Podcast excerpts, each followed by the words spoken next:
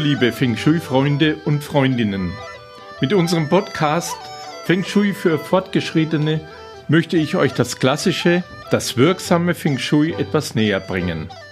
Und wir möchten euch etwas über die Historie des klassischen Feng Shui erzählen, über alte und neue Meister und auch über so manches Geheimnis rund um Feng Shui.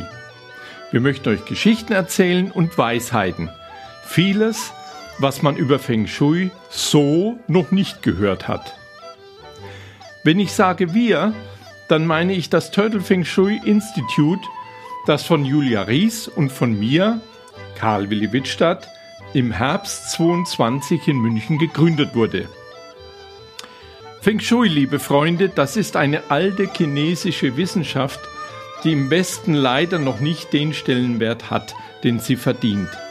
Feng Shui ist eine Lebenshilfe von so hohem Wert, aber sie wird bei uns überhaupt nicht als solche geschätzt. Wir wollen deshalb Feng Shui und auch andere chinesische Lehren ins richtige Licht rücken. Wir, das Turtle Feng Shui Institute, wir haben uns zur Aufgabe gemacht, die alten Lehren zu ordnen und sie wieder zusammenzubringen. Denn nur ganzheitlich angewendet bietet Feng Shui den größtmöglichen Nutzen für uns und für eure Kunden.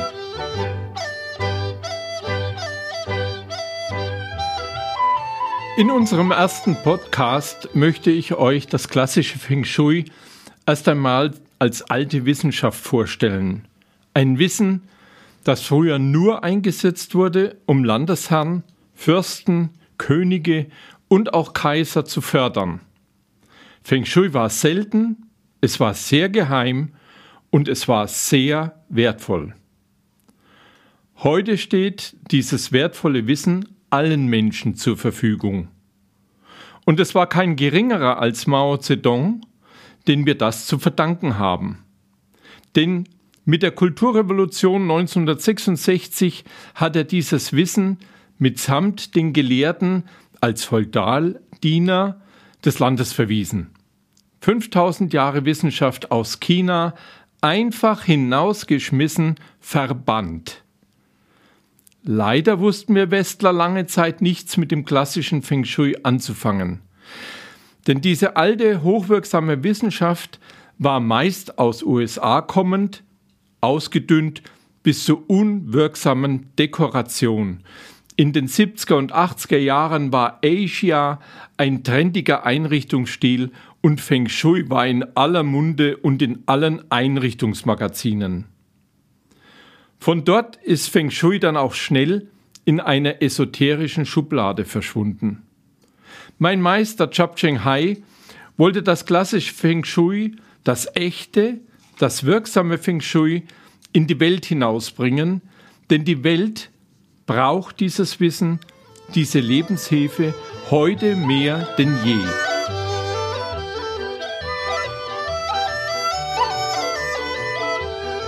Über mehr als 5000 Jahre haben die Gelehrten der chinesischen Hochkultur den Himmel, die Erde, Landschaften, Natur und auch die Menschen beobachtet.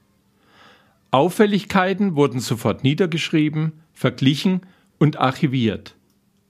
Erkannte man Abhängigkeiten oder mögliche Einflüsse, dann wurden hierfür wissenschaftliche Formelwerke erarbeitet, kontrolliert, eventuell auch mal wieder geändert und irgendwann bestätigt und festgeschrieben. Dabei erkannten die chinesischen Gelehrten, dass es eine Energieform geben musste, die im Guten wie im Bösen auf uns Menschen Einfluss nimmt. Und sie nannten diese Energie Qi. Über 5000 Jahre hinweg entwickelten die Chinesen diese Wissenschaft weiter, bis das klassische Feng Shui daraus entstand.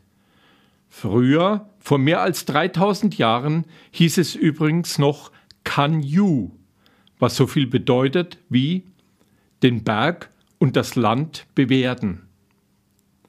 Ab 600 vor Christus, zur Zeit der 100 Schulen, in dieser Zeit wirkte übrigens auch Konfuzius, da änderte man den Namen auf Feng Shui, was eigentlich richtig ausgesprochen Feng Shui heißt und zwar Wind und Wasser. Gemeint war aber wie der Weg von Wind und Wasser, denn so bewegt sich auch das Qi. Schon damals bestand Feng Shui aus vier Grundlehren, nämlich Wu Xing, die Elementelehre, San He, die Landschaftslehre, Ba Chai, die Richtungslehre und San Chuan, die Zeitlehre. Aber auch noch andere chinesische Lehren bezogen sich auf diese metaphysische Energie Qi, wie zum Beispiel die TCM, die traditionelle chinesische Medizin, mit ihren Grundlehren Akupunktur, Tuina-Massage, Baze, die Charakterlehre und natürlich auch die chinesische Kräuterlehre.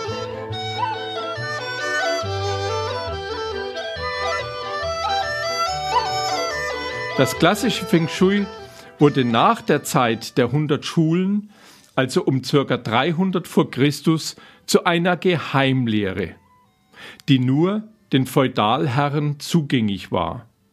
Denn letztlich diente es ja nur deren Machterhaltung und bald darauf gehörte das klassische Feng Shui zu einem der wichtigsten und behütetsten Ämter am kaiserlichen Hof. Feng Shui-Gelehrte waren hoch angesehen, aber auch gut bewacht. Schließlich kannten sie alle Feng Shui-Daten ihres Herrn und nicht nur die positiven, auch die negativen, mit denen man ihnen ja schaden konnte. So mancher Gelehrte wurde entführt und gefoltert oder auch umgebracht, wenn er die Daten seines Herrn nicht preisgab. 5000 Jahre lang erlebte China über 70 verschiedene Königs- und Kaiserdynastien, bis schließlich der letzte chinesische Qing-Kaiser Puyi 1918 von den Japanern abgesetzt wurde. Das chinesische Volk wusste mit seiner imperialen Befreiung aber nicht viel anzufangen. 1927 kam es zu blutigen Aufständen und zum Bürgerkrieg. 1949 wurde dann die Volksrepublik China proklamiert. Aber erst die Kulturrevolution 1966 beendete den blutigen Klassenkampf, bei dem weit mehr als 20 Millionen Chinesen zu Tode kamen. Darunter waren auch viele Feng Shui-Gelehrte. Mao Zedong hatte das äh, Feng Shui landesweit verboten und alle Meister als sogenannte Feudaldiener des Landes verwiesen, unter Androhung der Todesstrafe. Viele flüchteten nach USA und viele, die im Lande blieben, wurden grausam hingerichtet. In seiner Rede zur Parteiversammlung 1958 brüstete sich Mao damit, dass er mehr als 46.000 Gelehrte lebendig begraben ließ. Ein so wertvolles Wissen des Landes zu verweisen, das war wohl Maos größter Fehler. Sein Nachfolger Deng Xiaoping erkannte dies und holte 1978 mit großem Aufwand das klassische Feng Shui wieder an die Universitäten nach China zurück.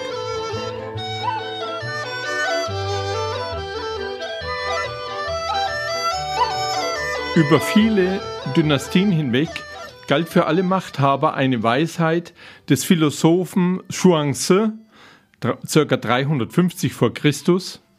Seinen Rat mussten alle Kaiser folgen, bei Amtsantritt mussten sie darauf schwören. Ich werde eins sein mit Himmel und Erde. Nun, der eine konnte das besser, der andere schlechter. Meistens waren es aber die Korruption, der Eigennutz, Gier und Hass, die zum Übergewicht des Bösen führten. Und damit kam Disharmonie ins Land. Und sie scheint auch bis heute noch das Übergewicht zu haben. Die, mächtige, die derzeitigen Machthaber Chinas sind offenkundig nicht eins mit Himmel und Erde. Das chinesische Volk, das eigene Land und die Natur wurden und werden auch heute noch geschunden, die Machthaber scheinen im Krieg mit sich selbst, mit ihrem eigenen Volk und mit ihrer eigenen Kultur. Und das ist nicht nur in China so. Die Chinesen sollten sich wieder auf ihre eigenen wirklich wertvollen Philosophien besinnen und sie auch endlich wieder verantwortungsbewusst anwenden. Und zwar zum Wohle des chinesischen Volkes, zum Wohle der Natur und damit auch zum Wohle der ganzen Welt. Alle Machthaber auf Erden sollten sich an dieser Weisheit messen lassen, nämlich eins zu sein mit Himmel und Erde. Mehr als 5000 Jahre lang waren es Könige und Kaiser. Heute ist es Xi Jinping. Was wird man wohl in 100 Jahren in den Geschichtsbüchern über Xi Jinping lesen?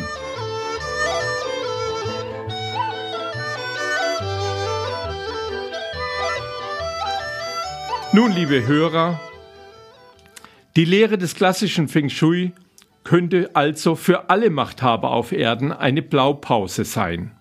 Eine Vorlage, um mit Verantwortung und Uneigennutz, mit Verstand und Toleranz das Land mit seinem Volk zu inneren und äußeren Frieden zu führen.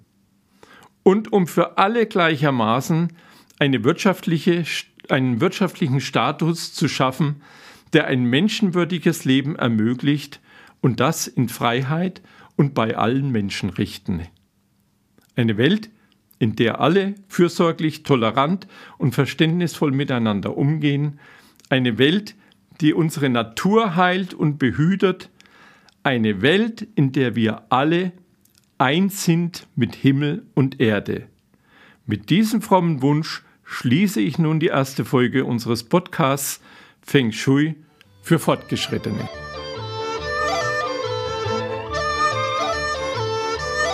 Bevor ich es vergesse, es wäre sehr schön, wenn ihr uns ein kleines Feedback zukommen lassen würdet.